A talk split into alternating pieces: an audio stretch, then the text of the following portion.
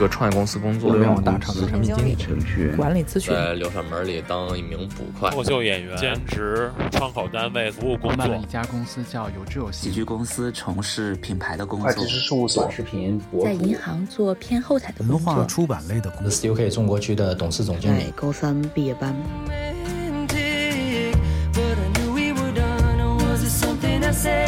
上班就是痛苦无聊的，不然付你钱干嘛？已经居家办公三年，出差就是我上班的常态。每天我的工作压力都非常大。二零二二职场幸福感提升手册，这是一个伪命题，直接把我这个问题解构了。我首先想到的就是猫，经济适用，效果又好，建议大家考虑。如何治好了我的精神内耗？就是不坐地铁。有能在夏天喝到冰水和冰饮料的自由。用餐厅的标准来要求公司。正向反馈，自我催眠法，精神离职，fuck you confidence。千万不要考虑去扮演一个全知全能的角色，不见棺材不落泪，不撞南墙不死心。宁为鸡头不为凤尾，我不是这样的。秩序感，营造一个小的具有确定性的环境。一个东西的性价比不来自于成本和价格，只来自于我们对它的使用频次。感觉我在把这个空间里边的一部分变得像自己的家一样。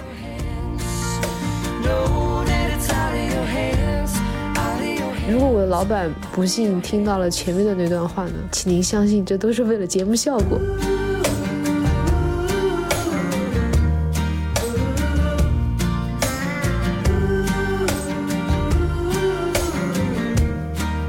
This episode of Mostly Harmless is brought to you by Steelcase。朋友们，我之前是不是说过？我说我特别希望《基本无害》每一期的开头都有一个这样的像国外播客的口播，说明就接到合作了，对吧？感谢 Steelcase 世凯对本期《基本无害》的支持。有些朋友对这个品牌不是很熟悉啊，我先跟你们。说一下这个名字怎么拼，Steelcase 就是那个钢铁的箱子那个单词，S T E E L C A S E，世凯，世界的世，凯书的凯啊，就是行楷的楷。呃，很多朋友对这个品牌不是特别熟悉，但它其实很厉害，是全球最大的办公家具制造商之一。呃，我自己因为之前比较密集的研究过人体工学椅，所以说我对它是久仰大名了啊。它可能跟那些你知道的很有名的人体工学椅的品牌，其实都是世界第一梯队的。但为啥你对这个牌子可能不太熟悉呢？是因为他们二零二零年之前几乎只跟企业客户合作，所以说可能对 to C 的大众消费端啊存在感就没那么强。但他们的合作的客户都很厉害，大部分都是什么世界五百强，像微软啊，还有很多互联网大厂啊、金融机构啊，啊就不多说了。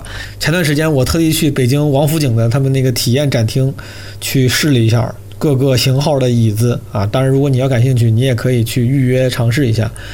试完之后，确实感觉体验非常好啊！当即就搞了一把他们那个 Gesture，还给基本无害团队的小伙伴 Marvin 跟志科一人搞了一个 Series Two。这个 Series Two 也是国内某大厂的员工标配，朋友们。所以说，如果你对人体工学椅或者是电动升降桌感兴趣的话，可以去了解一下。当然，如果你想要购买的话，他们还给基本无害的听友准备了特殊福利，而且最近刚好又是双十二大促，啊，算是个很好的购买节点了。因为据说双十二之后可能会涨价啊。更多的关于这个活动的信息我就不多说了，会放在片尾详细给大家介绍。如果你们感兴趣，也可以直接拉到片尾听。好，聊聊这期节目。这期节目呢叫《二零二二职场幸福感提升手册》。其实我很早之前就想做这么一个企划，朋友们。啊，有些朋友知道我在别的博客上其实聊过职场上班这个事儿，但基本无害里好像确实聊的不多啊。我自己对于上班这个事儿，其实负面情绪也不多，但是我观察身边的朋友啊，什么前同事，我发现大家这个通常多多少少会有一些吐槽，所以说我就特别想请教一下身边那些会上班或者我印象里懂上班的朋友们，分享一下他们有什么小秘诀，有什么小诀窍。能够提升自己在职场的这个幸福感，能让自己开心一点。最早时候，我想让他们直接就是推荐东西，就是你觉得买个什么东西能够在职场里面明显提升幸福感。但我后来想了想，这个范围也太窄了，所以说后来我找他们的时候，给他们提的需求是：你可以推荐东西，你也可以分享一些抽象的能提升幸福感的小秘籍，对吧？比如说某个心态或者某个沟通习惯都可以。这一期呢，最后我邀请了十七位。啊，我觉得懂上班、会上班的朋友，问了问他们有什么东西能够提升他们的职场幸福感。第一位朋友呢，我觉得他一直在我心里都是职场精英啊，大家可能也很熟悉，他是我当时想做这个特别企划的时候第一个想到的人。我们认识很久了，但他应该是第一次在基本无害亮相，让我们掌声有请詹青云。我是詹青云，呃，我在一家律师事务所工作，嗯，因为。已经居家办公三年了，提升上班幸福感主要靠的是鸡贼的，不是机智的划水。因为这个给我一种很重要的成就感，就是这个社会不是我的客户，不对，我的律所，呃，不仅是为我的苦力买单，不仅是在购买我的苦力，而且也得为我的鸡贼买单。呃，比如说。白天都尽量休息，然后到凌晨三点的时候，迅捷的回五个邮件，这样你的老板第二天醒过来看的邮件，就觉得你这个人不仅很努力，而且非常的高效。因为我们这个工作的内核就是，必须让别人觉得你是最忙的那个人，全业界都得找着你。所以无论你白天读了多少小说啊，都要保持一种日理万机的状态，不是都要给人一种日理万机的感觉啊。这个当然，自从我们家养了两个猫，然后这两个猫整天在我的办公桌上打架以后呢，呃，我已经不需要用这些方法来提升幸福感。我这个不仅心态更好了，运动量也增加了，我们全组的人都更幸福了。呃，如果我的老板不幸听到了前面的那段话呢，请您相信，这都是为了节目效果。青云这挺狠，我刚夸完他，我说他是我认识的 职场精英，然后让他提供一些能够提升上班幸福感的东西，然后上来搞了一个摸鱼，就是不好好上班，直接把我这个问题给解构了，当然很有效，对吧？而且他我刚知道他竟然已经这个完全居家办公三年了，那我觉得在居家办公的时候，这种对于时间的灵活运用，确实应该是能够大大提升幸福感的。我之前也用过这种方式，但我现在想想也没啥用，对吧？那些工作如果让老板觉得这些工作你都要做到凌晨两点，那是不是你能力不行？当时也没多想啊，但开玩笑了。我觉得青云他自己虽然自嘲说分的就是分享的是鸡贼摸鱼啥的，但我不觉得这是一个真的摸鱼和鸡贼的人。能用的方式，我觉得这是一个工作效率很高的人才有可能用来提升幸福感的方式。他说白天读小说，然后晚上什么三点的时候迅速的回五个邮件。你要让我可能这五个邮件，你让我三点回，我得回到他妈下午两点。我觉得还是得能在短时间内把工作搞完，然后这时候你才能够有随意选择回复时间的自由，对吧？我觉得只有能力强的时候，你才有选择怎么工作的自由；能力弱的时候，你就没法选择，你就只能一直干，一直干，一直干，你一直干可能都干不完。所以说，我觉得青云分享这个提升幸福感的方式啊，应该属于是好学生专属啊。但我觉得它背后这个原理我挺理解，就是摸鱼或者是让你自己感觉好像我没认真工作这件事情，是让让人感觉哎挺爽啊。但其实如果这件事情能让你挺爽，并且它能够持续的话，大概率说明，哪怕你摸鱼，你工作至少完成也不错，对吧？要不然可能领导也不会愿意你。但是我觉得摸鱼啊和灵活，就是选择工作时间这种，之所以让人感觉爽，就是因为它能让你对自己的工作有掌控感，就是你就不是一个领导让你干嘛你就干嘛，然后白天不知道你要怎么选择，只能埋头苦干的人了，你变成了一个。我可以相对自由的安排自己的工作时间、工作节奏的人，就我觉得幸福感来源其实不是摸鱼，而是你感觉自己是一个对自己的工作跟生活有掌控的人。哎，后面有个嘉宾好像分享过这个类似的想法，但是这个咱们就呃一会儿来说好吗？青云分享的是一个在居家办公的时候能提升幸福感的事儿。那下面这位朋友呢，分享的就是一个更常规的，对吧？需要通勤上班的人怎么提升幸福感呢？让我们来听一听。Nice try 的主播，某喜剧公司的品牌部的同事啊，文森特给我们的分享。大家好，我是文森特，我目前在一家喜剧公司从事品牌的工作。我觉得工作中最能体现幸福感的是房子，不不是买一套房子，是你把家租在公司附近，这样就可以减少通勤的时间，去公司就很方便，回来也很方便。我知道很多人可能会在通勤的路上听歌、听音播客、打游戏、看书，但是我觉得这四件事情其实在家里做会更舒服。通勤本来就是不得不做的事情，所以我觉得把这件事情的时间减到越少越好。只要你把家住在公司附近，就可以大幅提升幸福感。好好在家打游戏。文森特这个分享跟咱们基本无害前几期的有一些嘉宾啊，胡豆豆先生正好相反。有些朋友如果听过基本无害七十八期的话，胡豆豆特地提过，他是一个喜欢通勤的人，他觉得通勤有烟火气。我这在这个点上，我跟文森特一样，我个人不是很喜欢通勤。我当时我记得我买我来北京之后，最开始是租电动车，因为那时候买不起，后来买了电动车。我想拥有电动车的原因就是我不想坐地铁，就我不是不愿意这个深入群众啊，但我真的一想到人就人很多，我要在人很多的地方排队和站，我就很我很抵触。我觉得那个通勤的时间是对我的精神是消耗的啊。如何治好了我的精神内耗？就是不坐地铁，就是坐地铁我会我会觉得，就不是说我多娇惯，我我非得什么打车或者怎么着。我就觉得不自由，我坐地铁不自由，就别人带着你走，你裹挟在人群中，可能就刚才我说的没有掌控感，我就感觉在这段时间我没有掌控感。骑电动车的话，我就感觉我很自由，我想什么时候停什么时候停，我想快快想慢慢，对吧？所以我个人也不是很喜欢通勤，我确实觉得同意文森特说的，通勤是一个尽量能减到多短就减到多短啊，你把这个时间花在公司或者家里，可能会幸福很多的人。当然，我觉得有些人会觉得通勤还挺好的呀，挺美好的呀，可以看看人，看看树，什么怎么怎么着。我觉得大概率是因为你的那个通勤啊是高质量的通勤，但我觉得对大部分人来说，通勤是消耗的过程啊，我是同意的。说到这儿，我不得不呃夸一下前司，对吧？有些朋友知道我的那个前司一个互联网公司，它是有这个房补的。我之前跟朋友提到有房补，他们会本能的觉得哦，是不是住得远的话，我给你补助？我说不是，我说是住得近给你补助。就是这个公司，它的房补是你在离公司近的那个范围内，它有一个标准，比如说什么坐地铁多少分钟以内，或者走路多少分钟以内，在这个范围内你找房子，它会有房补。当时我记得我特地看过公司内部的这个就是说法，说之所以有这个房补政策，就是为了鼓励大家不要住的离公司太远，然后不要把时间都花在通勤上，就希望大家能够提高生活质量。他们这个房补的初衷啊，他们 claimed to be 提高大家生活质量。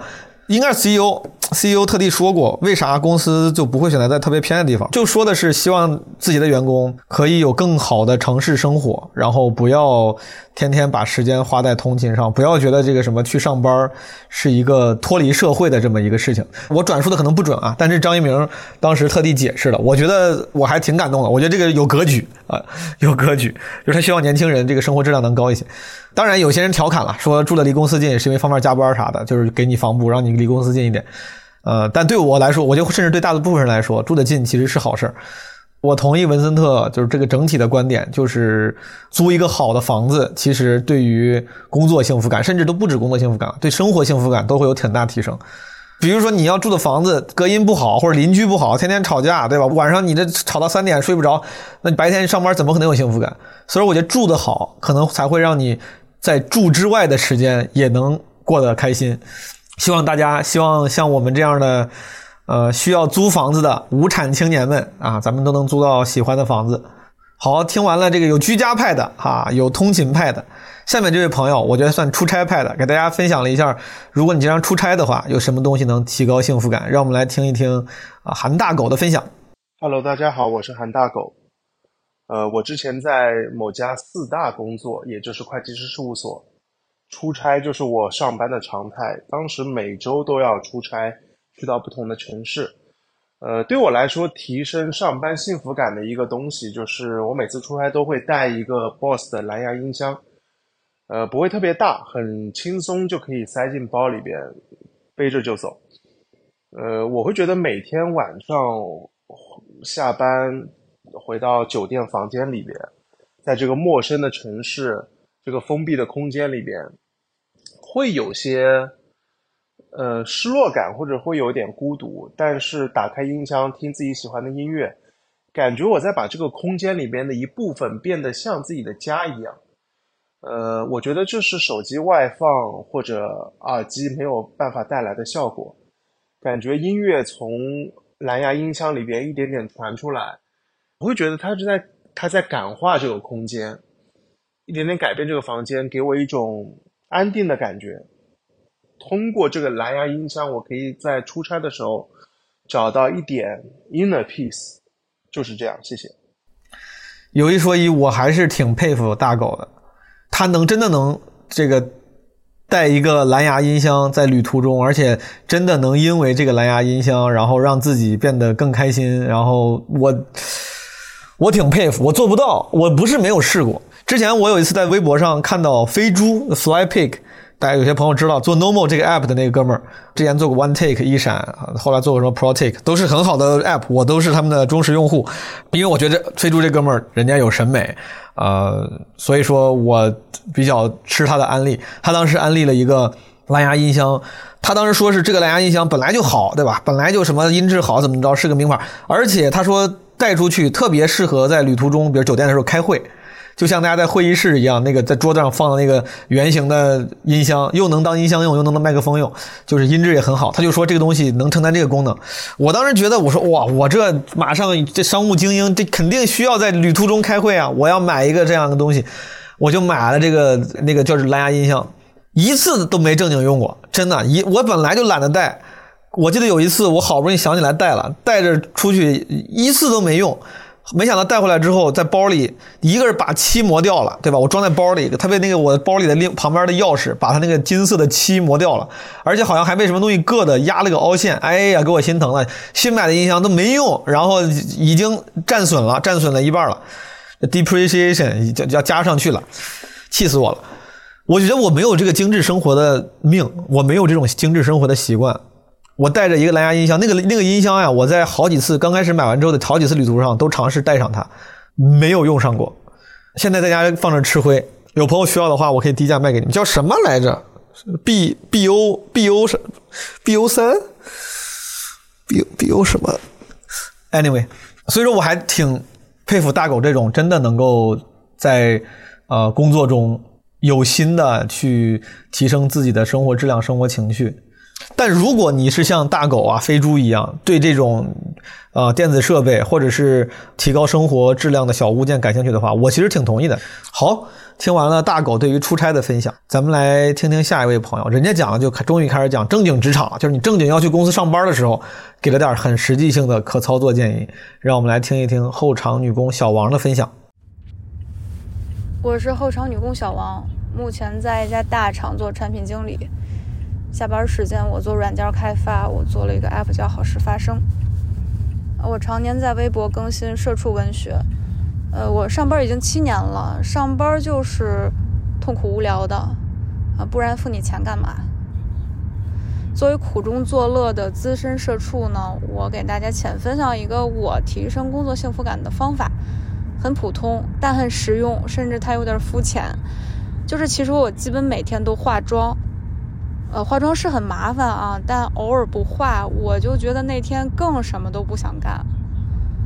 嗯，就算在西二旗上班，我也仍然坚持穿和上衣颜色一致的袜子。这是咱热爱生活的方式。小王说的真的挺好的，哎，但我第一个想问的就是他到底为什么一直开着转向灯啊？他是不是在车里？感觉是在车里录，然后一直有那个转向灯那个声音，然后。感觉他就一直在一个转盘的地方，一直在左转，对吧？还是说他停在路边打着双闪？他是没有家吗？你是不敢？你是不能不能回家？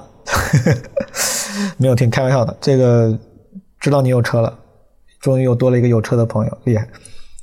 小王老师这个分享，我举双手同意。真的，我甚至觉得，我觉得这可能是性价比最高的，能让自己开心的建议了。我之前是不是在闲聊里面有一次聊啥？我还说，我说感觉能大幅提高人的生命质量的，就是长得再好看一点，就是你让自己的样子外貌变得再好看一点。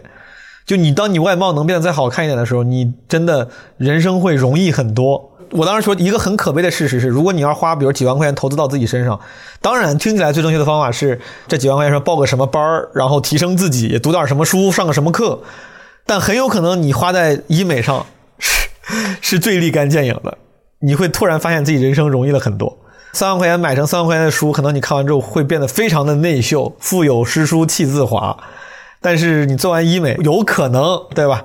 你会气虽然不自华，但你的人生会容易很多。这就是一个可悲的事实，朋友们。就长相、外貌真的很重要。我确实觉得注意外貌这件事情是能让你不由自主的状态变得更好的。我之前不是做西装嘛，我就发现男生穿上西装之后，那个劲儿都不一样了。他自己不是故意的，他意识不到。就是他穿西装之前，他穿的自己比如很 hiphop 的这种休闲衣服的时候，可能跟在哥们面前就是特别搞笑的一个人啊，没没正形的一个人。你会发现穿上西装皮鞋之后，男男生就是会不由自主的变得更有范儿啊，劲儿就起来了，也感觉不会垮着走路了，走路都走的特别屌，也不会垮着说话了，只会帅着说啊，只会霸道总裁式的说话。没那么夸张，但本质我觉得就是你自己穿的帅一点，拾到的好看点，你就是会更有自信，状态更好。对于男生来说，我觉得发型很重要。女生的是发型，我是真的有时候看不出来，我觉得是我的原因，就是我看不出来。经常女生花很久搞头发，我说这怎么不搞完不都一样吗？这搞完这有啥区别呢？什么做头发花那么多钱，这这有什么区别呢？都是一样的美丽，对吧？但是像我这种确实本身长得这这个有点有点缺憾的，我对我来说发型非常重要。我发现了，对我来说最重要的就是发型，就是你把我发型搞得这个稍微帅一点，整个人猛一看就感觉帅了。我就是那个发型如果搞搞的话，我走在路上腰杆都会更直一点，跟人说话都会更自信一点，真的。所以说，推荐这些男生女生朋友们上班的时候把自己形象搞得好点，其实确实是能够从根本上。改变你的心态，改变你的心情。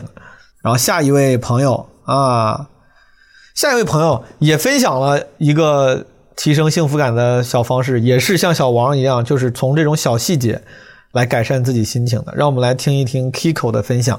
大家好，我是 Kiko，我目前在银行做偏后台的工作。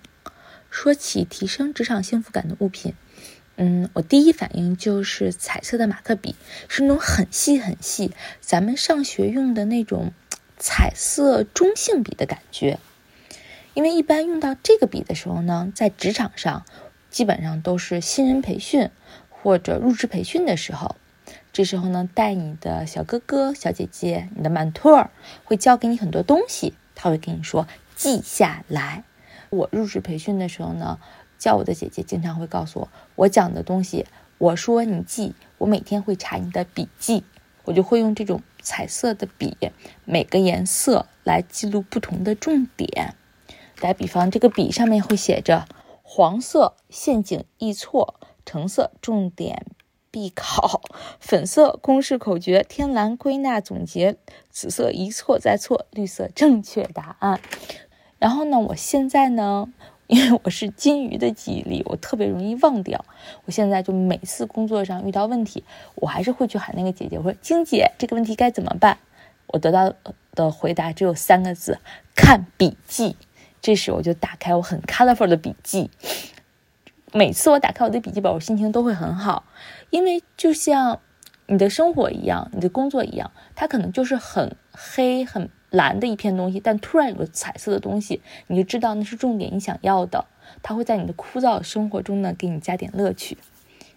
然后这个时候呢，你拿到那个笔记本，我每次会觉得我在职场培训的时候其实是有人帮你的，就是你做的你不懂什么事情，我是有一个老师，有一个我的晶姐是可以去问的，这可能就是那种满满的幸福感，就是你在那里做东西，你不会。你知道有个人一直在你后面，愿意帮你。我觉得 Kiko 说这个什么用彩色马克笔啥的，这一听就是好学生，真的。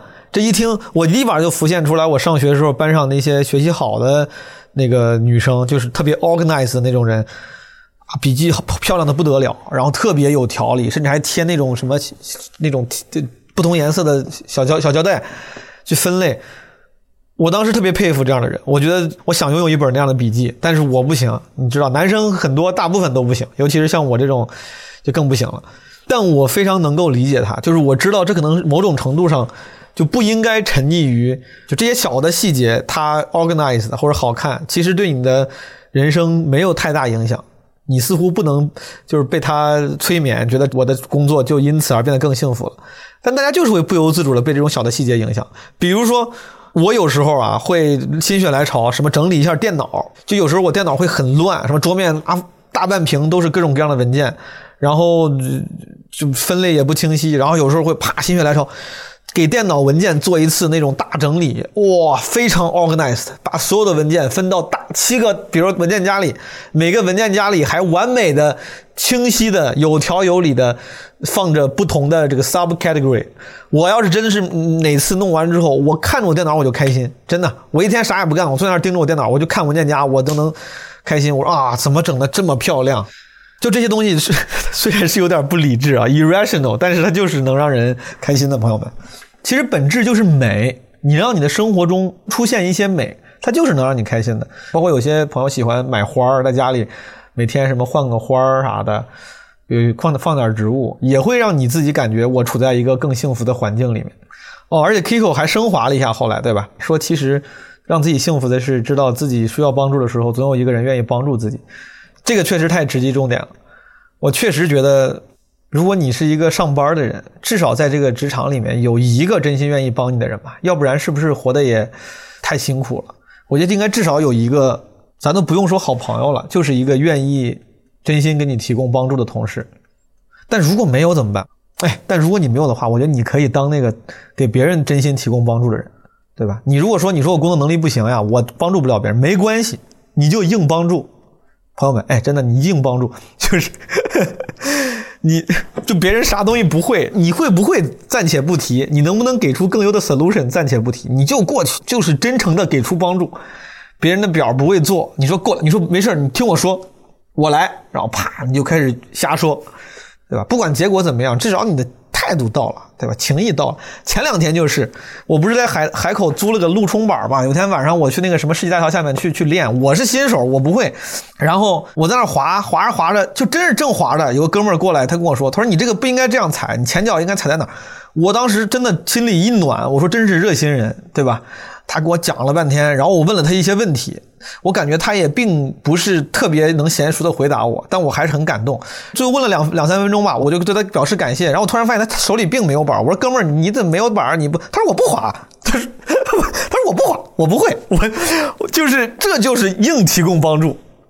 哎，真的，你有自信就是硬给别人提供帮助，这真的挺搞笑的。你当一个这样的人，说不定也能在职场里面大力出奇迹，打开自己的一片天。”当然，我觉得这个 Kiko 最后聊的其实是职场之间这个同事的关系了。下面这个朋友呢，他聊的其实也是这个事儿啊。让我们有请深受朋友们喜爱的著名 Vlogger 小史老师史蒂芬。我是史蒂芬，我在新媒体广告行业工作，我是短视频博主，也是 MCN 公司的创始人。有一个心态特别能够提升我的职场幸福感，就是我这个人特别听劝。本身我是做内容出身。商业上的很多事情，我肯定是半路出家，而且运营啊，其他各方面的工作也都一定有比我擅长的人。我的合法性来源不源于我正确，而源于我是老板。所以千万不要考虑去扮演一个全知全能的角色，去不见棺材不落泪，不撞南墙不死心。大力出奇迹，这样的执念千万不要有。我们会每周让一个员工，无论他是什么岗位，他可能是内容，可能是运营，可能是商务，也可能就是我来分析一个他自己的职业技能或者是职业心得，因为，呃，这样可以显著的提高职业荣誉感，显著的树立我在某一个方面比其他人强。以及其他人在他自己的专业领域比我强的，呃，信念，这种职业荣誉感和信念是职业技能传承的基础，也是职业默会知识生成的前提。我们知道这个行业的应知应会是什么，这个行业的尊严和分寸在哪里，这个行业的共同体大致是什么样貌的，以及这个行业有哪些牢不可破的规矩和法度。这样，这个行业才是牢不可破的，才不会速朽。这对于我们这个门槛特别低、流转特别快、也看起来特别浮躁的新媒体广告行业尤为重要。我经常会在跟同事开会的时候说，我这个想法不一定对啊，这个方面我的感觉不太准确，这个类型的趋势我最近不太了解，这个平台我好久没看了，不知道有什么新人新事儿。这不是不自信，我觉得这恰恰是自信。比你晚入行五年的人，经常会让你感觉到他的某些观察、洞见、经验、理解，让你白活了，这个是很正常的。反过来说，只有及时示弱，才能让你在绝对不示弱的地方有一锤定音的说服力。我觉得这是一个管理小技巧。嗯，这个方面我是对的，其他我不一定对的地方。我都及时告诉你们了，我都毫无保留的。那么我对的地方，我有把握的地方，一定是负责任的意见。史里芬老师分享的这个叫听劝啊，我的理解就是要尊重专业，其实就是不要不懂装懂，真真诚一点。我觉得这个不只是职场小技巧，这简直是人生大技巧、人生大道理，就是实在一点，不要不懂装懂。确实，我之前有这么一个观察，我觉得聪明的，就是我觉得我遇到过的聪明的人，就是愿意承认自己不懂不会的这个比例更高一些。而且我觉得这个原因就像史蒂芬说的，承认自己不会、不懂、不知道，它并不是一个不自信的表现，相反，它恰恰是自信的表现。我哪怕这个地方不懂，也不影响我跟你继续交流，这个交流工作也好，还是怎么着也好。所以说，我就大大方方承认了。只有那种心里心虚、自卑的人，对吧？他才会。遇到一些不知道怎么回答的时候，就是硬撑。我觉得小史老师在管理的这个层面还给了一个很有意思角度。他就说：“因为我不对的时候，我都及时告诉你们了。所以说，当我对的时候，笃定的时候，那大概率你们也会知道我是这个，这个是我负责任的意见。我觉得对，这就跟打德扑一样嘛，对吧？如果你留在牌桌上留下的印象，你是一个不怎么 bluff 的人，你是一个很紧的人，那当你真的有一次 bluff，哪怕哪怕你 bluff 的时候，别人也会信以为真，对吧？”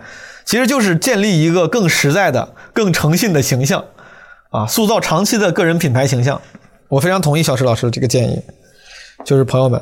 呃，听劝，他作为企业负责人是听劝了，但是其实对于普通咱们日常生活中，其实就是尊重专业，不要不懂装懂。哎，企业负责人，你看看，当时史蒂芬我找他的时候，我还想，我说史蒂芬老师，我特别想让他参与，但他算不算是一个上班的职场人呀？在我心里，他是一个成功的 vlogger，就是是个很自由的个人创作者。没想到人家录了之后才知道，人家是自己公司的负责人，对吧？这你说说，找谁说理去？所以说，一个听劝的。企业负责人应该算是个好领导了吧，对吧？不知道下面这位分享嘉宾会怎么想，因为在他的分享里面，他说能让自己提高幸福感的几样东西里就有好领导。让我们请出我的好大哥，也是深受人们爱戴的文艺和创意工作者啊，东东锵老师，听听他怎么说。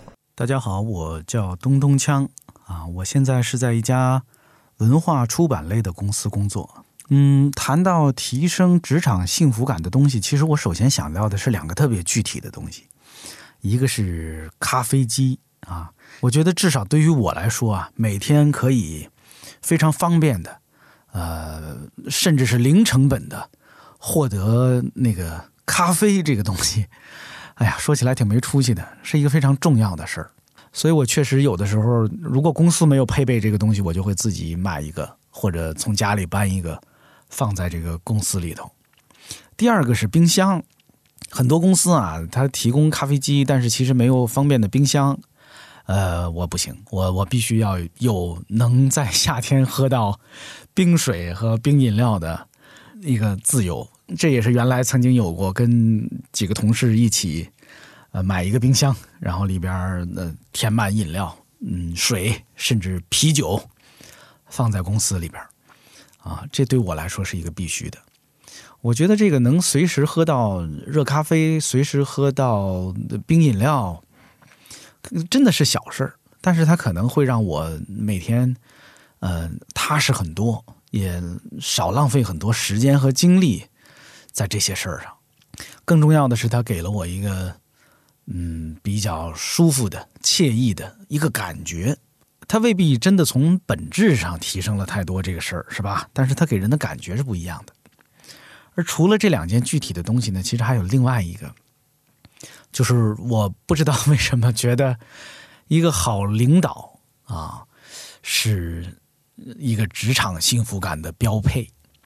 这说起来可能有点儿，哎呀，有点标准抬得太高了啊！但是其实不是的。我说这个好领导，他未必是一个完美的领导。他甚至未必是你的直属领导。我想说的是什么呢？就是你在一个公司工作，在一个团体里边，一定要有一些比你厉害的人存在才行。嗯，很多人说说什么宁为鸡头不为凤尾，我不是这样的。如果我发现我放眼望去，一个公司和一个团队，没有人比我厉害，没有人比我强，所有人都比我差。哎呀，坦白的说，对我来说，那是一个非常没有安全感，而且非常不舒服的状态。那意味着你要承担很多的责任，甚至风险。那意味着你没有一个可供你学习、呃带领你进步的一个榜样。那甚至意味着你在这儿没有什么成长的空间。你看，一般咱们说职场的空间啊，很多人把它理解成是职位的上升，我不认为是这样的。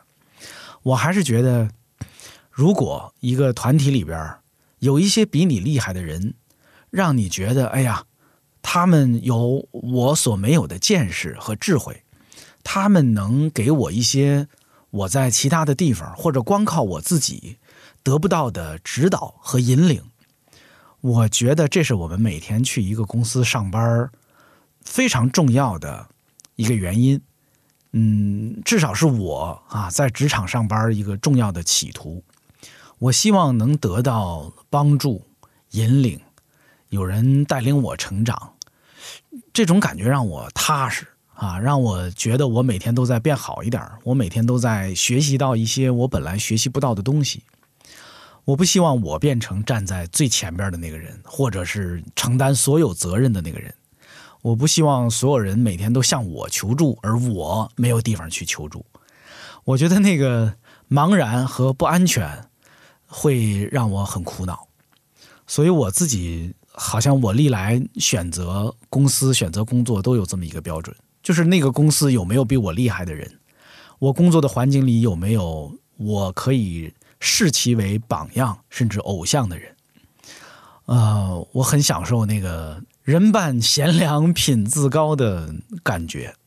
也许大家可以审视一下哈，或者在你下次择业的时候考虑一下这个事儿，看是不是有一些很厉害的人，让你愿意和他们一起工作，啊，能给你带来一些你自己一个人也许实现不了的成果。是你一个人没有办法悟到的智慧，是可以从这些人身上学习到的。好，反正我现在想到的就是这三样啊！你看，有点东一榔头西一棒子的，冰箱、咖啡、好领导。你看，枪总推荐了两个实物项的东西，一个咖啡机，一个冰箱，全是跟吃喝有关的。感觉枪总是用餐厅的标准来要求公司，挺好。哎，我不知道多少朋友，咱们听众里面有多少朋友，就你们真的是那种咖啡依赖，就真的是缺了咖啡不行。哎，你们要是比如说特别依赖咖啡，或者是说的需要咖啡吧，是真的生理的需要还是心理的需要？我就回想起来，之前我在前司工作的时候，我们那个是有咖啡机的，对吧？也是员工福利，可以免费喝咖啡。我基本上每天去公司也会接一杯啊，就也会喝一杯，不能超过两杯，两杯我感觉我就开始心慌。但喝这一杯。我觉得更像是心理安慰，就会让我自己觉得，哎呀，我这个喝了咖啡之后，今天我精神更好，所以说我这个效率能更高。但其实是不是我也不知道。我对当时我们那个咖啡的口味也并没有特别明显的倾向或者强烈的喜爱，我觉得就是个心理暗示。你要说真的是我离不开的，我觉得那个时候我真的是愿意花钱买的，就是那个三得利乌龙茶。我那时候每天去公司，我都会买个一两瓶、两三瓶，就一直喝那个，因为我想喝凉的，我就喝那个三得利乌龙茶。我觉得可能也是心理暗示。我觉得三得利乌龙茶就是因为他们无糖嘛，还有什么茶多酚，我觉得对身体好、健康一点。但咖啡我也算喜欢，但我总觉得我好像不是真的身体需要咖啡，我就是心理上对喝咖啡这个动作有一些惯性。我不知道其他那些喜欢喝咖啡的朋友，你们是什么样的？我不是那需需要喝咖啡，但我去公司的时候，或者我出门在外的时候，路过星巴克，有时候我也会买一杯。我感觉我喜欢的是那个形象，我喜欢的是那个当一个喝咖啡的都市青年的这种形象。但枪总说的最后一个这个点，就是所谓的好领导这个点，我非常同意。就是当然我也很庆幸啊，我之前也遇到了像枪总这样的好领导。但我觉得他说是好领导，但其实是好同事。甚至是一个好的公司环境，就是你要有那些能让你从他们身上学到东西的好同事，你要有那些能带着你一块成长的好同事、好领导，甚至这个公司环境都是一个能给你提供健康、积极的啊成长氛围的这么一个环境。这个确实可能有点可遇不可求，可能不是每一个公司、你的每一份工作都能给你这样的机会。但我觉得咱们照着这个理念，用这个思路去找工作，大概率是不会出错的。那强总既然觉得需要一个好领导，那咱们接下来听听这个算真是领导了，三德瑞老师啊，Steelcase 的领导，咱们来听一听三德瑞老师的分享。大家好，我是来自 Steelcase 中国区的董事总经理桑德瑞。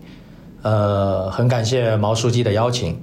其实刚刚听到职场幸福感提升这个命题的时候，我的第一反应是这是一个伪命题。无论你是一个初出茅庐的应届大学毕业生，还是像我今天这样在负责整个公司的一些具体业务，其实我认为只要我们身在职场，就会有自己的压力和焦虑，呃，真的很难感受到那种呃意义上的幸福。当然，这个地方我也开个玩笑，就是因为我觉得其实幸福感是来自于我们自己在职场过程当中如何通过自己的特定的一种方式方法。啊，去给自己找寻到那种在职场当中的幸福。其实我在这里啊，非常希望给所有的朋友们啊去做一个啊，我自己认为非常有效的一种方法，呃，我称之为叫自我催眠法。呃，我记得我大学刚毕业进入到职场作为一个啊销售员的时候，我会常常在晚上一个人的时候会想说，我希望我一年以后呢，我能成为我像我们分公司经理那样的人。因为那个时候他的收入，呃，可能是我的三倍，然后他还有很多其他的一些相关的公司福利待遇。那这些其实作为一个大学毕业生啊，都是我想梦寐以求的。那第二个就是，当你如果真的成为他的时候，你要在脑海里面去想象一下，呃，那这个时候你周边的这些同事，因为你成为了经理，所以他们可能还在现在的这个岗位上。你是怎么对待你现在的经理？那可能就是你们同事怎么样去对待你的一种方式。那从那个想象当中，你会获得非常强大的力量啊。然后第三就是基于这种方法，你想象的这个场景，你要成为那样经理，你应该先考虑一下。OK，那我们现在的这个经理他具备什么样的一些特长，什么样的能力，是我必须要在未来的一段时间里面所获得的。那然后再把这个能力啊，如何通过你日常的啊一些行动可以去实现？那的确，坦率讲，就是我每天晚上都会去想象一下，让自己的内心获得非常强大的一种自我激励，然后去第二天去实施。呃，后来呃发展的也算不错，所以在一年半以后，我真的成为了一个经理。啊，当然在这个实现的这种过程当中，因为它是一个中长期的目标，所以我经常在。呃，这个实施的过程当中，还会给自己设定一些短期的目标。那这些短期的目标要怎么样去激励自己呢？那我自己会经常把自己个人，比方说想看某一部什么样的电影，或者我想买一个什么样的一个电子产品啊，我会把那个作为我个人非常想要实现的一个个人愿望。然后呢，我就会跟我当下的工作当中所涉及的一些内容进行有效的关联啊，就是我如果今天把这份具有一定挑战性的工作能够做成的话。那我就一定给自己买一个那样的电子产品。当然，这个短期目标我会给大家的建议是稍微的有一点挑战性，而不是说 OK，我明天只要干个什么事情就能够实现，那我就去给自己一个奖励。现在的呃人想要获得自己的那种幸福感，也可以通过自己那个所专属的一个多平方的一个空间啊，比方说你的办公桌还是你的办公椅啊，你可以把它进行个性化。啊，给自己挑一把非常舒服的椅子，让你每天工作的时候都坐得非常舒服。啊，其实我觉得在你的那个小小的天地当中，啊，去设计很多让你能够心情愉快的东西，自己作为这个空间的主人去进行规划。那我想这个是一个非常不错的方法。啊，当然，其实回到我们公司的角度，啊，我们公司就有很多非常舒适的椅子，所以每次我到了公司，我就会喜欢尝试不同的产品。啊，当然在这里我就不想多做太多的广告啊。那这个就是可能我希望跟大家来做的一点点分享，也希望能够通过这种分享帮助大家在职场中找到一些自己获得幸福感和成就感的一种方式。好了，瑞老师确实还是有格局啊，人家 Steelcase 的高管，这个过来竟然没有给自己的产品打广告。本来我想你要打个软广，顺理成章，我就不多说了。但人家什么都没说，呃，但是我不得不同意。我是真的想过，之前如果我要是做这个企划，然后我自己要分享的话，就是跟办公相关的好物分享，我第一选择肯定是分享椅子。我甚至之前在节目里应该分享过，我记得，就是我觉得一把好的椅子，呃，是我觉得帮助最大的。但是这个帮助可能跟有些朋友想的不一样。我来告诉你，我觉得一把好的，比如人体工程学椅或者办公椅，对我来说最大的帮助就是它不存在，它不给我添麻烦。我觉得这就像在我很早很早买 Mac 之前，我大概上大学的时候，零九年哦，不是零九年，我一二年买的第一个 MacBook，然后之前我用的是一个戴尔的笔记本，在之前都是什么台式机了。我当时在网上做调研的时候，有一个人说的一个说法很打动我，他说 Mac 它不需要你去照顾它。因为那个时候的 Windows 系统，我不知道现在的 Windows 系统是不是跟我当时用 Windows 时候一样了。但之前的 Windows 系统是，它会很容易出问题的。它时不时一会儿崩溃了，一会儿蓝屏了，对吧？一会儿什么卡了之后，你拉那个弹窗，你在桌面上拉拉，它会留下无数道残影。就是这些都是古早的这个 Windows 计算机时代，呃，大家的这个共同的记忆。就 Windows 总在刷自己的存在感，它总在你用它的时候突然。好像跳出来提醒了你一下，说：“哎，你管管我，哎，我出问题了，你来管管我，你照顾一下我，你来修理一下我，你别不管我。”就是我觉得这一个好的工具就应该没有存在感。当时那个网上那个人推荐 Mac，他就说 Mac 是你用着用着你就你不会注意到它，你就只是会 focus 在你自己的工作上。我觉得这个真的太有吸引力了。那椅子也一样，我觉得一个不是好的椅子呢，它其实是有时候会让你注意到它。比如说你坐着坐着屁股不舒服啊，腿疼了。这个时候就属于是他提醒你，你看，哎，我是不是不太好用？哎，我我是有问题的。但一个好的椅子，我觉得好处它不是让你，呃，时不时惊叹说我这椅子太爽了，这坐了这个椅子之后，我腰也不酸，腿也不疼了，然后什么这这脂肪肝都好了，这肯定不可能。但它的好处就是让你注意不到它。我自己买的那把人体工程学椅，两年前我买的，我到现在这个最大的感触就是它不给我添麻烦，就它没有什么问题。我没有什么想换它的欲望，所以说诸位，如果你是一个经常需要坐在椅子上伏案工作的人的话，我觉得搞把好椅子确实是必要的。当然，你可以多去试坐，挑一把适合自己的。下面这位朋友，他其实也算是个职场里的领导，他可能不是常规意义上的领导，但他绝对具有像领导一样的权威。他是一个高三毕业班的班主任啊，让我们有请我非常喜欢的呃朋友，也是基本无害的老朋友，让我们有请胡老师胡柴柴。大家好，我是虎柴柴，目前在武汉市一所省级示范中学带高三毕业班，这是我连续第二年教高三，也是连续第四年担任班主任。每天我的工作压力都非常大，与其说这种压力来自于外界，来源于学生，来源于上级，不如说来源于自己内心深处啊过不去的那些坎儿。所以，在我看来，能够提升我的工作幸福感的，是我学生的正向反馈。这种正向反馈呢，可以是学生凑过来的一次贴贴，可以是夹在作业本里的一张纸条，可以是 QQ 留言中那种非常信心十足的保证，也可以是他们十八岁的时候在班上唱的一首歌。总之，多种多样的正向反馈会时时刻刻去提醒我工作的真正价值。评价学生的标准是多元的，提升幸福感的渠道也是多元的。不要只抠着那一点点分数，把学生当成完整的人来看待，教师就会幸福很多。胡老师在基本无害第一次做特别企划的时候，就是咱们那个情人节特别企划，他就参与分享了。我特别喜欢他的分享。他也是我在奇葩说第六季的朋友，好可爱。其实胡老师说的跟刚才三德瑞提到的一点也很，就是很像，就是正面的反馈能让自己更幸福。胡老师的这个正面反馈来自于学生，他更多的是由自己工作能力争取来的，对吧？三德瑞给的那个方式呢，是你自己给自己设置一些正反馈，比如设置个小目标，完成的话我就给自己买个啥。当然，下面这位朋友他其实也提到了正反馈的重要性，但是他给出的角度又不一样。啊，让我们来听一听庞颖阿庞的分享。大家好，我是庞颖，大家可以叫我阿庞。在工作中有什么让人感到幸福的东西？我首先想到的东西呢，就是猫。啊，我是从疫情刚开始的时候，那个时候我在新加坡，然后他很早就开始居家办公，将近两年吧。在刚刚开始居家办公的时候，然后我邻居家的一只猫就跑到了这个我们家，然后呢，阿詹给这个猫起名叫“猫如来”，就是自己来的这个意思。我以前也从来没有想过要养猫，我以前一直觉得想养狗，但是这个猫来了呢，我就既来之则安之。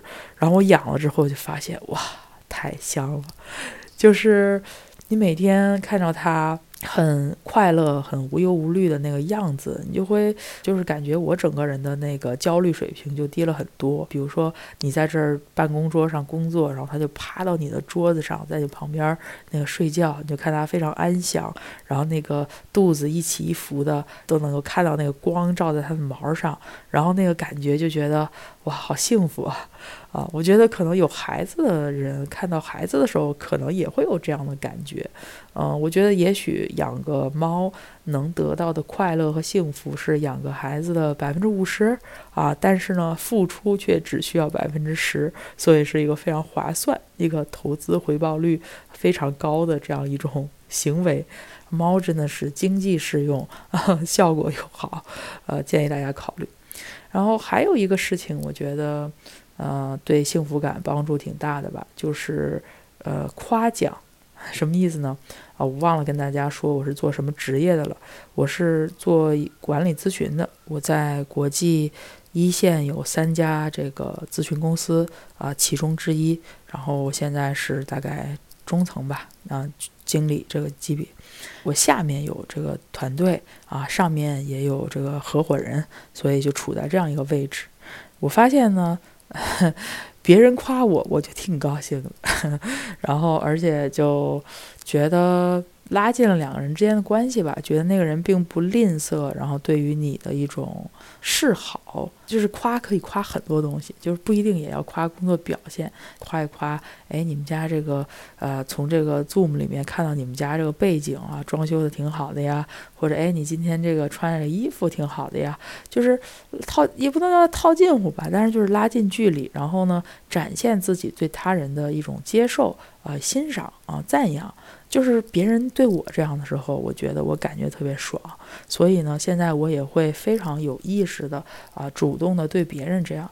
比如说我的下属，如果呃，比如说把他们的 PPT 交给我看，然后在我给这个建议之前啊，我一定会先夸一夸。啊，哪儿好啊？或者啊，已经很好，很接近了啊，我们就把这个东西改一下就可以了啊。我觉得这个求好是一种好的心态啊，但有的时候这种东西也有负面的，我觉得就容易过让人过于完美主义，或者是过于自我在乎呃，所以我觉得在这当中，作为我们自身肯定要去找一个平衡，多跟别人聊聊，多示好，还是能够拉近彼此的距离，降低在职场中的焦虑水平的。阿庞也是奇葩说的朋友，哎，我突然发现，我真的不是故意的，就是因为我当时邀请朋友的时候，我第一时间想到了阿庞跟青云，因为他们是我印象中就是职场经历丰富，而且一定是能够给出一些不一样角度跟洞察，是我想向他们请教的那种职场的朋友，所以我找了他俩，然后我又找了胡老师，因为我觉得他工作很有意思，但是我现在突然发现，他们三个在当时七八十第六季的时候是一个战队的，冠军战队的，对吧？青云是不是 B B K？哎，我这把人怎么一个战队的人家队友全请来了？三个战神，当时感觉是他们队的三个战神。庞颖老师啊，先是分享了这个猫猫，这就不说了，这个我同意，一定猫一定是能增加幸福感的。我要不是因为对猫毛就是多少有点这个不耐受，我其实是非常想养猫的。之前有朋友推荐过，说你可以养那种无毛猫，比鲁斯大人，对吧？但无毛猫它没有毛，就又没有那可爱了，总是想着既要又要。所以养猫这个事儿，我还是得寻思寻思。但后面这个庞颖的角度又不太一样，他也是认同了在职场中正反馈的重要性，就正反馈能让你更开心。他正是因为老被人给正反馈很开心，但是他的做法呢是开始不断的送出夸奖，开始夸自己的同事，送出正反馈。我觉得这个也挺好。你看啊，胡老师的方案是通过个人努力换取正反馈，然后瑞的方式是呢，通过一些个人的设计给自己呃制造正反馈。庞颖就是说，那我给别人送出正反馈，我觉得这反而可能是一个更底层的解决方案。就是当你送出正反馈，大家你夸我，我夸你，然后气氛越来越好，会进入一个良性循环，然后大家的人际关系也越来越好，气氛也越来越好，心情也越来越好。你要是不会夸，你就硬夸，对吧？你比如说你去公司，你觉得我不会夸，我张不开嘴，我跟你说，你就逼自己先张嘴再说。至于夸啥，不知道不知道没没关系，不重要。你比如说进了公司见到第一个人，你的同事 Lucy，对吧？你就逼着自己先开口，你说 Lucy，你今天的项链真是，然后啪，你发现他没戴项链，对吧？没戴项链没关系，你说你项链真是该买了，对吧？你不戴项链，真低调。或者你这对你要找一个别人身上有有的东西，你随便先开口再说。比如说对方背这个包，你说你背这个包真是，对吧？好看啊，真高级，真有品位。但如果那个包确实很破，他背了一个塑料袋，背了一个什么那个大润发超市的包，你也可以说你就你就你这个包真环保，对吧？他背了一个绿色的小小纸袋，真绿都可以，先夸再说啊，先夸出口。说不定你能用这种不一样的方式，对吧？就是硬夸流，在职场中打开自己的一片天。说到正反馈，还有一个朋友分享的也是类似的角度，这个也是基本无害的老朋友，很多朋友很喜欢。当时基本无害里面有一期专门关于他的声音纪录片。我的脱口秀演员朋友 Moon，大家如果没有听过他的那期声音纪录片的话，可以去听一听基本无害三十一期。让我们来听一听 Moon 的分享。Hello，基本无害的听众朋友们，大家好，我是单口喜剧演员 Moon。呃，好久不见啊！工作先给大家介绍一下，我的工作是在六扇门里当一名捕快。工作平时呃压力还是挺大的，然后也非常忙，嗯，但我从来没有呃放弃过在工作里寻找一些好玩的事件，因为这个视角比较特殊嘛，能发现到一些正常生活中就不容易发现的人啊、事儿啊，所以也经常产生。一些荒谬的场景和特别没有逻辑的对话，我觉得这个是特别有意思的。发现到这些点的话，我都会把它记下来，作为我的一个素材库。然后再回家可能想一些吐槽，慢慢的不断把它加工成一个一个成型的小段子。在呃之后的生活里，可能在时不时的一个一个的把它们再发出来，或者是发在朋友圈里，或者是写在知乎上。等我想出合适的吐槽的呃点的时候。也有可能是作为开我麦的素材讲出来，这些都让我感觉到特别幸福。虽然在工作中的时候可能就会发生很多呃不好的事儿吧，比如当时情绪很低落，或者是请这个场景嗯挺可怕，但但我都不会放弃去记录一些我觉得嗯很荒谬、很搞笑的瞬间。如果它有可能处理成段子的话，感觉特别像这个海浪打过来时候很凉，然后当海水退下去的时候，你又能看到里边五颜六色的小贝壳，把它捡起来作为一个又一个的礼物分享给生活中的朋友们。我觉得不管在朋友圈大家给我回复嗯好笑，还是在线下中演出中能得到观众的掌声，我觉得不管是这个事件本身我发现了荒谬的视角，还是说我吐槽的角度让他们觉得嗯。挺搞笑的，我觉得这些让朋友们笑出来，就让我感觉到特别幸福，自己也也得到了一些治愈，也挺高兴的。我觉得不管工作的压力有多么大，多么严肃，多么紧张，我永远会带着寻找幽默和搞笑瞬间的使命去工作，来提升我的幸福感。当然，工作里也不是总能发现，都是能能发现我觉得搞笑好玩的事儿，也有一些比较残忍或者比较让人难以接受的场景。我也会记录下来。对于有一些可能悲剧啊，或者一些惨剧啊，会反思我自己有没有做的不够好的地方，或者是我应不应该以这样一个心态去对待这个事儿，是不是不够尊重别人，或者是有一些偏见？我经常会写这些东西，嗯，把这些东西分享出来，然后记录下来，作为一种 人间观察员的形式，写一些人间观察。莫文其实也在讲正反馈有多重要，他换来正反馈的方式，我反而觉得更值得借鉴，就是多记录、多创作、多分享啊。因为有些朋友知道莫文的工作相对特殊一些，对吧？他自己不方便说，但其实，在三十一期里面也提到了，大家很多朋友知道，就是他是一个压力很大的工作，然后面对很多不确定性，甚至可能这个带来精神压力，但他用的方式其实就是苦中作乐嘛，哪怕时候压力大一些。但他用不断的观察、记录、创作跟分享，成功的把一些负面情绪转化为了能换来认可、正能量的段子。啊，我知道有些朋友可能大家不是每个人都是脱口秀演员，不是每个人都会写段子，但如果你有这些负面情绪，你也可以用各种各样的创作。我觉得创作永远是一个方法，对吧？可能有别的方法，但我觉得创作永远是一个方法。你创作段子也好，你写个长微博也好，就对你写个什么小红书 post 也好，你今天跟人吵架了，你跟同事吵架了，撕了。然后你不开心，那你是不是能把这个负面情绪让它变成一个别的财富？通过创作，比如写个什么职场撕逼指南之类的，说不定你就是哪怕你是吐槽，等到你发一个吐槽，你就是个传播负能量；你要是发一百个吐槽，可能你就是职场人间观察指南的一个大号了。大概这个思路啊，我随口说的，但我确实觉得，呃，穆恩他自己的这个灵丹妙药，其实是利用负面情绪，把负面情绪转化为正面财富的这样一个意识。当你有这个意识的时候，你其实会发现有很多种方式可以转变为正面的能量。好，听完了木的分享，我们来听一听下一位朋友，这个也是著名播客主播啊，三五环的刘飞老师，让我们来听一听刘飞的分享。你好，我是刘飞，三五环和半拿铁的主播，以前是互联网大厂的产品经理。具象的呢，我想推荐的是给自己的办公设备升个级，那就是砸钱啊。直白点说，愿意在办公设备上花钱。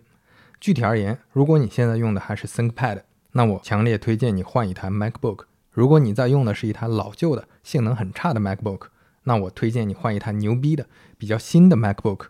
如果你对你的 MacBook 已经很满意了，那我推荐你加一套又好看又好用的键盘，敲起来倍儿爽的那种，还可以再配一个苹果的 TouchPad。显示器有点小的话，也可以再配一个显示器。那你会说了，公司给我配了办公设备，那我将就用就可以了，再买那个多费钱啊？我觉得并不是这样的啊！我一直觉得一个东西的性价比不来自于成本和价格，只来自于我们对它的使用频次。那你频次足够高了，每次使用让我们的工作生活体验更好，那就是有价值的。你想啊，我们每天八个小时甚至十几个小时都要用这台设备办公，中间一一些些非常微小的体验。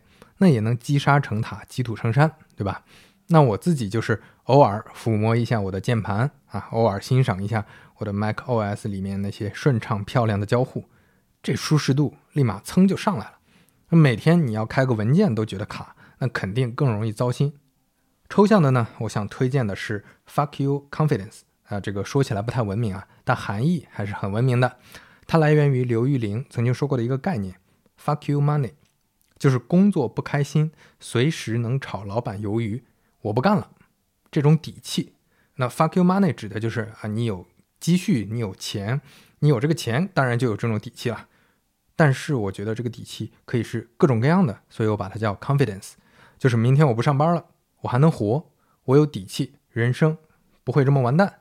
咱们对比一下，有的人如果离职就完全没有赚钱的办法了，那你就会越来越焦虑啊。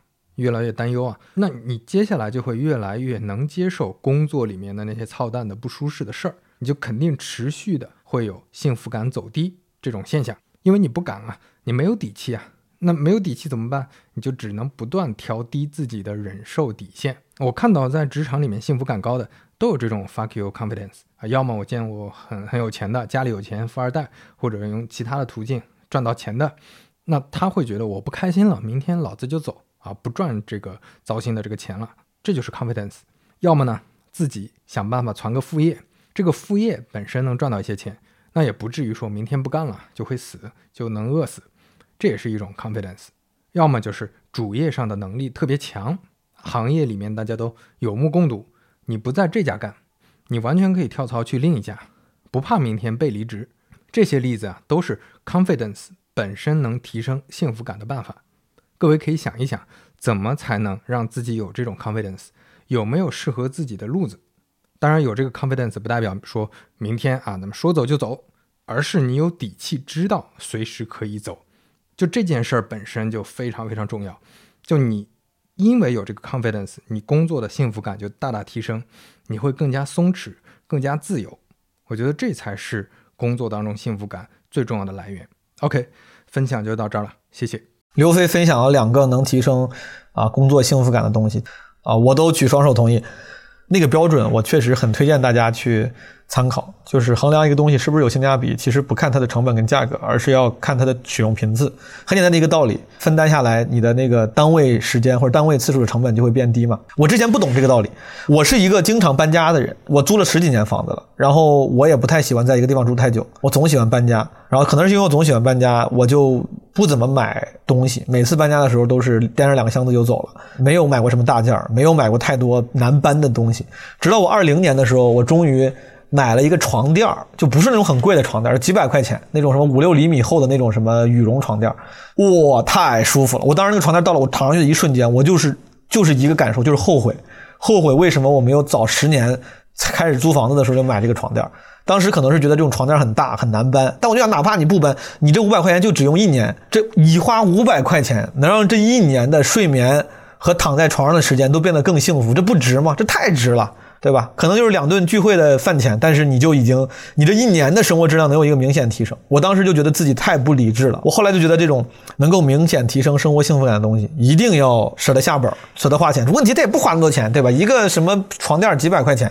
很多人在什么夜店喝喝酒，喝几回酒，一次几千块钱就花进去了，或者去旅个游，可能也你也就爽了两回。但是你要是换个这种高频率使用的工具，你能够长期的、明显的提升自己的幸福感，这种消费是一定要花的。这种消费是一定不要省的。至于刘飞说第二个 fuck you confidence，当然没有任何问题。之前咱们这个 fuck you money 的这个概念，很多朋友也知道，对吧？然后 fuck you confidence，我觉得可能他的意思也是要让自己啊避险能力更强，抗风险能力更强。这样的话，你工作的时候有 fuck you confidence，你的心态会更好。但我想稍微延展一点，就是。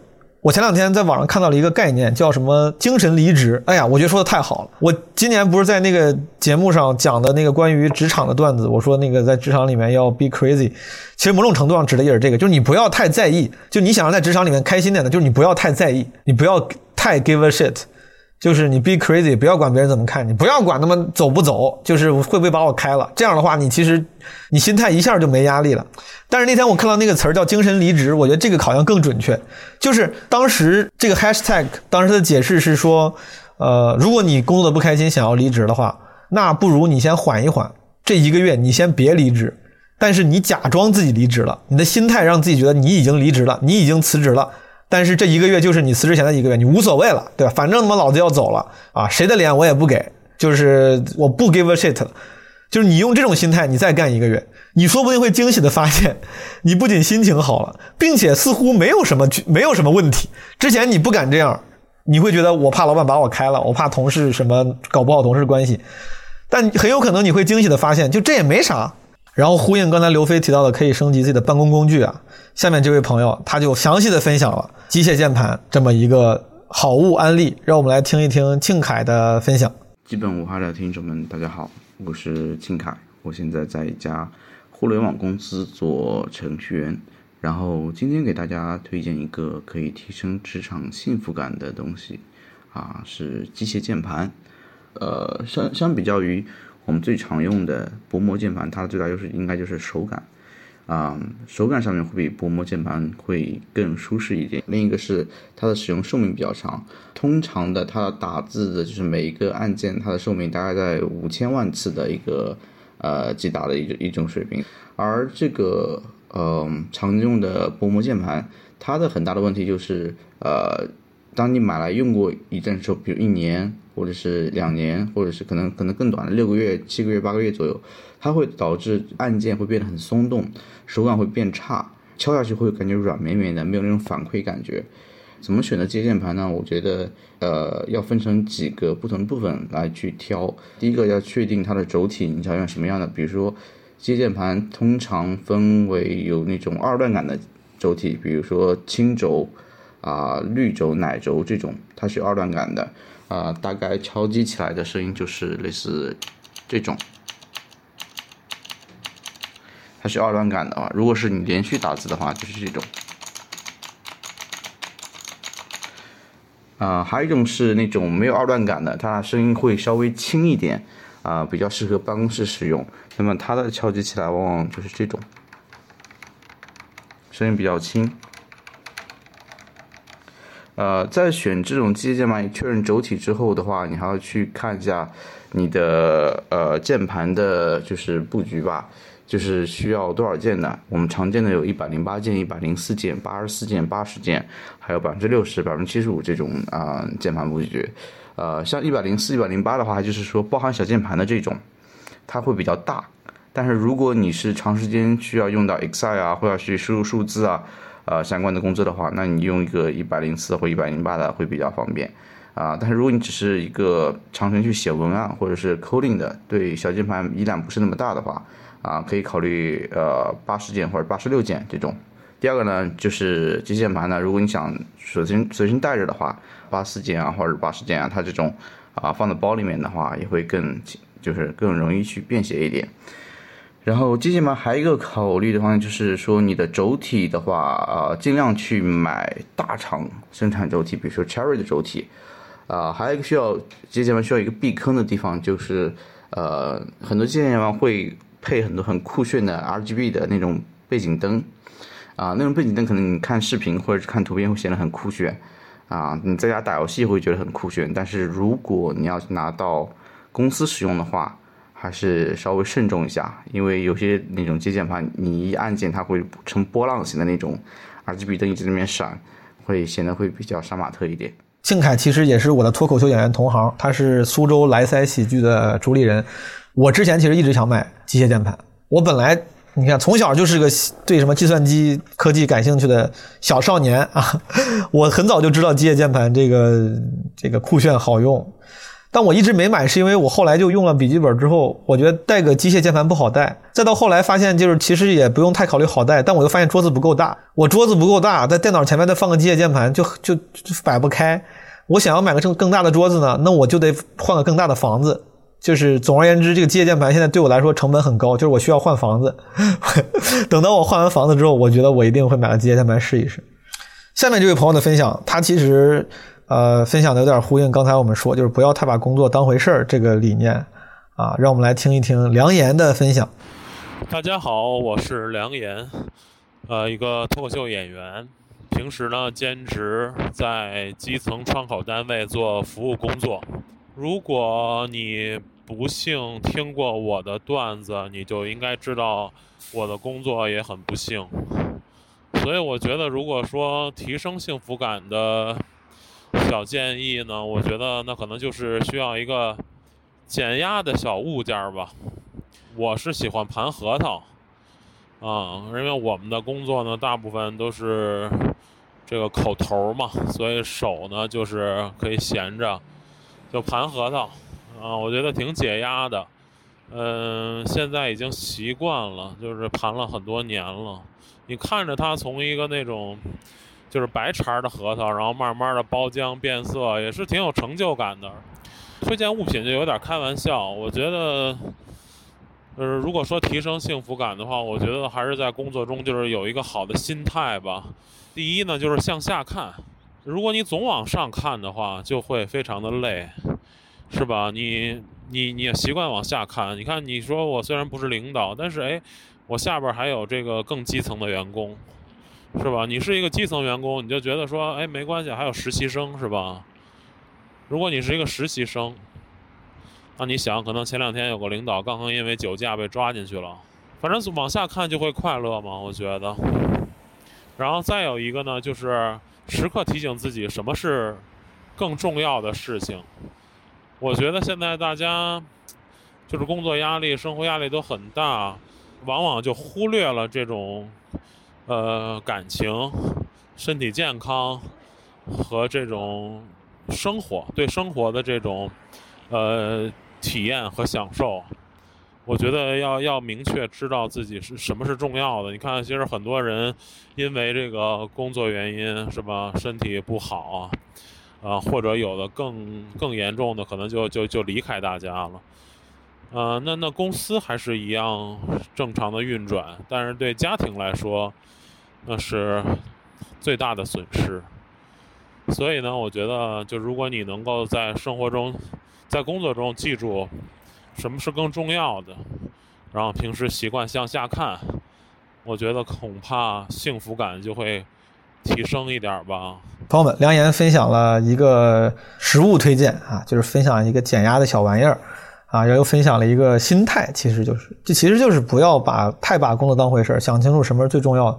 这点我这两天其实有感触，因为最近我不是入职这个新工作嘛，就是刚入职的时候呢，这个心态还是比较平和的，就是在正常的生活中多了一个事儿干，就是要把时间分出来一部分，那我就觉得它是生活的一部分而已。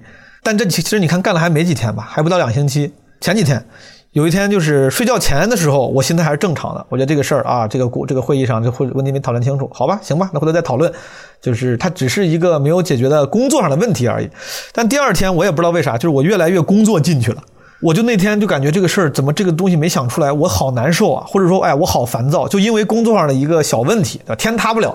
就如果我不入职的话，这个事情解不解决，它也不会让这个世界有所改变，甚至不会让这个公司有所改变。它是个小问题，但当时对我来说，它就影响了我一天的心情，就是我非常的烦躁，我没有特别好的剥离开这样一个问题跟我生活的关系。虽然道理我是明白的，但我那天当时就意识到，就随着你。工作越来越久，或者是工作在你在工作中越来越深入，有时候你会不由自主的被工作内容所支配，你的心态会被它支配。当然，从工作态度上来讲，可能领导或者同事希望你是能以这么有责任心的心态去面对工作的。但我就从个人心心理健康来讲啊，还是稍微拎得轻一点，不要让自己太绕进去了。好的，我们还有最后三位朋友，他们的分享其实。有一个共同点，就是都强调了秩序感，不管是内心的还是自己工作空间的。让我们先来听听下一位朋友对于提升啊职场幸福感的分享。他是陈诚。呃，大家好，呃，我叫陈诚，目前在一个创业公司工作。呃，感谢毛书记的邀请。呃，这次分享的题目呢是增加上班幸福感的东西哈。我的第一个反应就是说。呃，这些参与者肯定会推荐很多东西，然后又因为双十一这个前后嘛，所以大家肯定听完了以后，听完了这些推荐，想，嗯，这个东西不错，也要下单，也要买。我在这里建议，就是我希望大家买完了这些东西，放到自己桌子上的时候，尤其是办公桌的时候，尽可能摆放的整整齐、整洁一点啊，因为据我观察呢，就是。就如果你的工作要求这个逻辑性比较高的话，那相对比较专业、工作效率比较高，然后绩效比较好的人，一般他那个桌子上东西不会太多，就算有一些东西，他都会摆放的很整齐啊。同时呢，也有一些同事，他这个桌子就比较乱啊，东西也很多，然后这个弄得跟进货似的啊，然后真的会有让人有一种这个呃差生文具多的感觉。然后，所以对于我来说，就看到如果这个同事的桌子很整洁，我就会觉得我是在跟一群专业性很强的人一起工作啊，这个能提升我的上班的幸福感。哦，陈晨很谦虚啊，说自己在创业公司工作，但他其实是也是我的一个老朋友了，他自己是一个创业者，是个创业公司负责人。啊，他讲的其实是说是这个办公桌的整洁，我觉得这个其实背后就是在自己的工作环境中能否有秩序感。下面这位朋友呢，他的分享其实跟陈诚的提的这个拥有一个整洁的办公桌有异曲同工的地方。他也是觉得一个有秩序感的环境，或者是自己给自己制造出一片有秩序感的空间，不管是物理的空间还是心灵的空间，其实就能提升自己的幸福感。让我们来听一听有知有行的创始人孟岩的分享。大家好，我是孟岩。呃，我和我的伙伴创办了一家公司，叫有知有行。我们希望能够帮助每个人解决投资理财中碰到的那些问题。呃，非常感谢毛书记，他让我来分享一下什么东西能够提升我们上班的幸福感。我觉得这件事儿特别特别的重要。刚好前两天的时候，我发了一条跟这个有关的微博。大概是这样的哈，就是我我当时说，如果你是纳达尔的球迷，可能会注意到他有一个强迫症。纳达尔在比赛的过程中非常注意类似水瓶啊、毛巾啊摆放位置，包括他先喝哪瓶水，再喝哪瓶水，包括要把两瓶水摆到一个角度，就是对着球场的某个方向，他极其的去注意这些东西。有人说这是迷信，但这并不是迷信。如果是迷信，我怎么会无论比赛输赢？一遍又一遍的同样做同样的事情呢？这是让我投入比赛的一种方式，让周围的环境和我脑海中的秩序若合符节。我非常喜欢这段话，这也是其实我想说的，就是能够提升我们自己的内心的秩序感或者说幸福感的一种方式。这两年，其实我们每个人都能明显的感觉到世界变得越来越不确定，有越来越多我们根本控制不了、我们不愿意去面对的事情在发生。我觉得这时候最好的对抗外界不确定性的方式，是在自己的身边，在自己的内心营造一个小的具有确定性的环境，用这样的方式来让自己的内心获得一些平静。用一些小东西来提升幸福感也是这样。比如说，对我来说，我会把自己的办公桌面整理得非常的简单整洁，我会用非常舒服的机械键盘，让自己的每一次的键盘敲击都能获得非常好的感受。比如说，我还会用黄色的屏幕灯，这样在冬天里，在晚上也能够感觉到非常的温暖。再比如说，天气非常好的时候，我中午会去楼下打一小时的网球，阳光、汗水以及在这个沉浸的锻炼的过程中产生的多巴胺，会让我有一个非常动力满满的一个下午。另外就是，呃，我觉得我们每个人都可以好好吃饭，好好睡觉，对身边的伙伴和同事多笑一笑。以心灵的秩序来对抗世界的复杂性和不确定性。我说实话，听完之后，孟岩老师说的没问题，他说的非常好。但是我印象最深的是，他说他中午会去楼下打一小时的网球。我我很想复制他的这个生活方式和对我的建议。我感觉这个成本还挺高的。哎，如果我要租一个楼下能打一小时网球的地方，这个房子得多少钱呢？这个，呃，羡慕孟岩老师的这个。高质量的生活，他的分享我觉得确实是很有指导意义的。其实这种自己给自己去制造秩序感，自己让自己找到秩序感，它就是一个通过个人努力来换取心灵平静的方式。但是这个秩序感背后到底是什么？下面这位嘉宾他有更加详细的分析。我们来请啊最后一位我的朋友，我们约会学院的热门导师啊热门嘉宾，请葛丽姐跟大家分享一下。Hello，大家好，我是葛丽。呃，当毛东问起说在工作中有没有什么好物推荐的时候，嗯，我第一个想到的是秩序感，就是你可以在你的工作场域中找一块小角落，哦，这个小角落是你工作中必然会接触到的一个环节或者是一个环境，它可以是你的办公桌，也可以是你的员工置物柜。啊，或者是你的行事历，甚至是你的电脑桌面。但无论如何呢，这个小角落它必须是一个能够常年保持整洁秩序的状态，又或者是它就算被弄乱了，也能够很快的恢复回来。这样一来，啊，当我们因为工作而心力憔悴、陷入混乱的时候，诶，只要接触到这个小角落，你就能够重新体验。唤醒那份有秩序的感觉，那这种秩序感是能够帮助我们缓解焦虑，重新冷静下来的。不过讲着讲着，我突然发现，哎，这个秩序感好像只是个道具，我们真正追求的好像是控制感。就是我们不是很多人喜欢看那个种田文吗？或者是看那个打扫视频啊，盖小木屋啊？对我讲，就是我本人。就是我们喜欢看那种透过人为努力去一步一步把混乱变成秩序的感觉，就这个过程会让我们觉得很有控制感。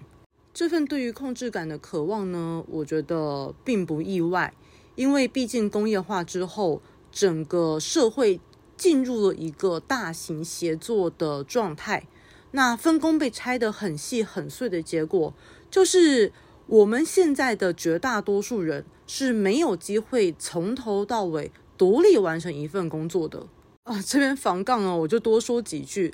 就比如说，你看这个呃外卖人员吧，他好像是独立跑完这单，但整个外卖产业，它从平台的搭建、运营到后端的产品、餐点的制作，其实是由大量的环节、大量的。呃，人员去共同参与建构而成的，也就是说，今天这单它的评价是好是坏，其实不由这个外卖人员他一个人可以决定的。分工细碎的结果，不只是每个人的工作，其实都是受制于人。我们在工作中的付出和努力，它的反馈机制、反馈链路也被拉得很慢很长。所以，当我们长期处于这种感知不到自己对于外在世界影响力的无力状态的时候，是很消磨、很折磨人的。因此呢，我前面讲的秩序感，它其实是个过程，就是当我们在进行这个由混乱变整齐的啊、这个行为的时候，我们是感知到我们对于这个世界是有影响力的，我们是认知到我们有控制感的。那反过来也一样，呃，很多朋友他们的工作性质可能没那么混乱，没那么多变化，可能比较循规蹈矩，可能比较一成不变。但没关系，就像是你从混乱中建立秩序，你从秩序中打破规律，这个变化本身也是能够让人感受到控制感的。我记得在我人生经历过最枯燥的一段工作时期，我养成了一个小小的习惯，就是在不影响其他人以及就是整体工作表现的情况下，我会小小的翘个班，可能是十分钟，可能是十五分钟，哦，到没有人的院子里走一走。精神状态特别不好的时候，我会特意挑一个工作日，请个半天假。就是具体做什么不重要，但是这种小小的叛逆感会让我特别的觉得啊，我自己是自由的。所以不论是建立秩序，或者是打破规律，只要你能够在呃生活中找到一些简单快速的方式，去小小的改变现状，那么这个改变，呃，我觉得就是能够帮助你重新找回控制感的。那么以上就是我的分享，希望有帮上忙。我觉得这个葛丽姐跟职中学长在一块儿，真的这个风格都很像，就是不管什么事情，都能找到一个更更这个有深度的角度去解释它。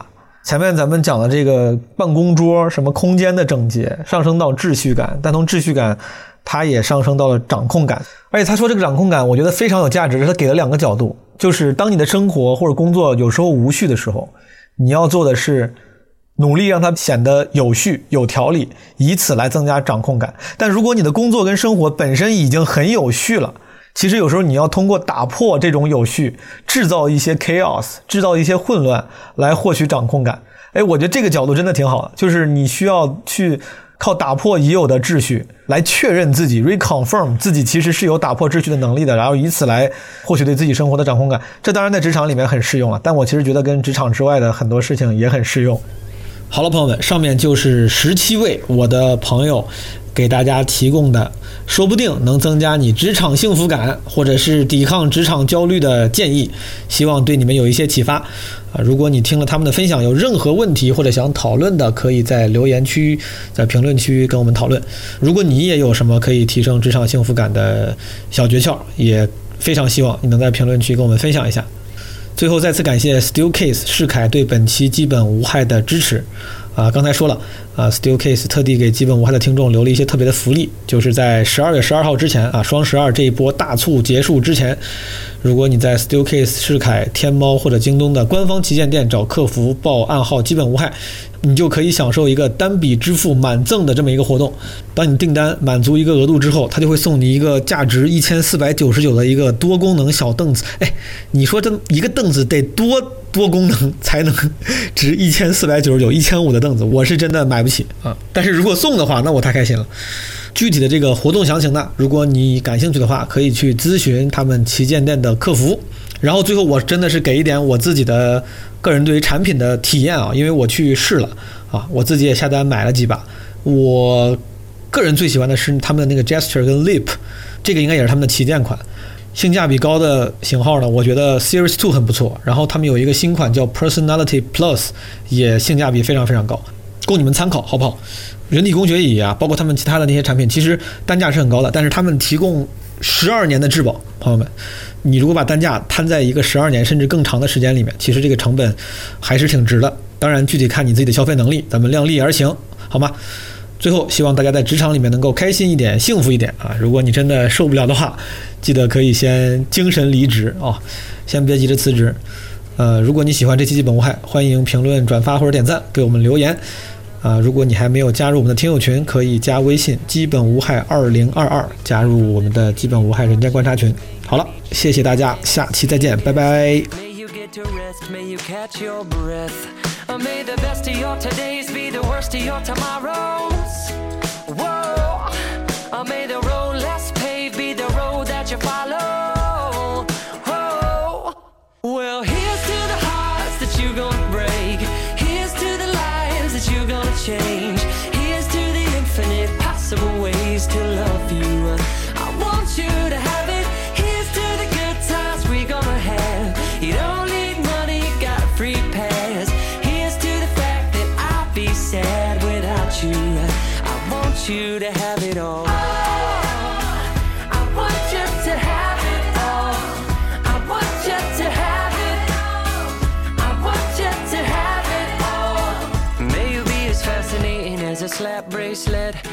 You keep the chaos and the clutter off your desk. May you have unquestionable health and less stress. Having no possessions, though immeasurable wealth.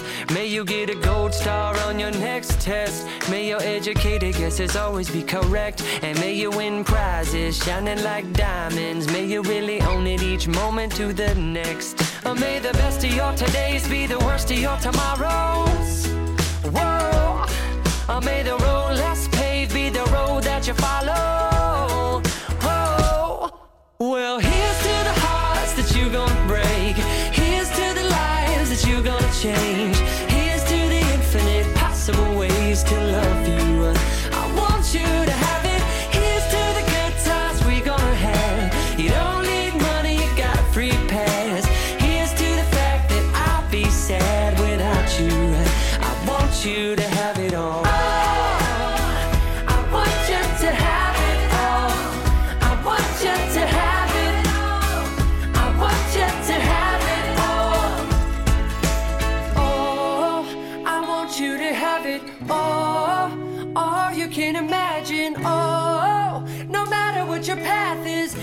believe it, then anything can happen. Go, go, go. Raise your glasses. Go, go, go. You can have.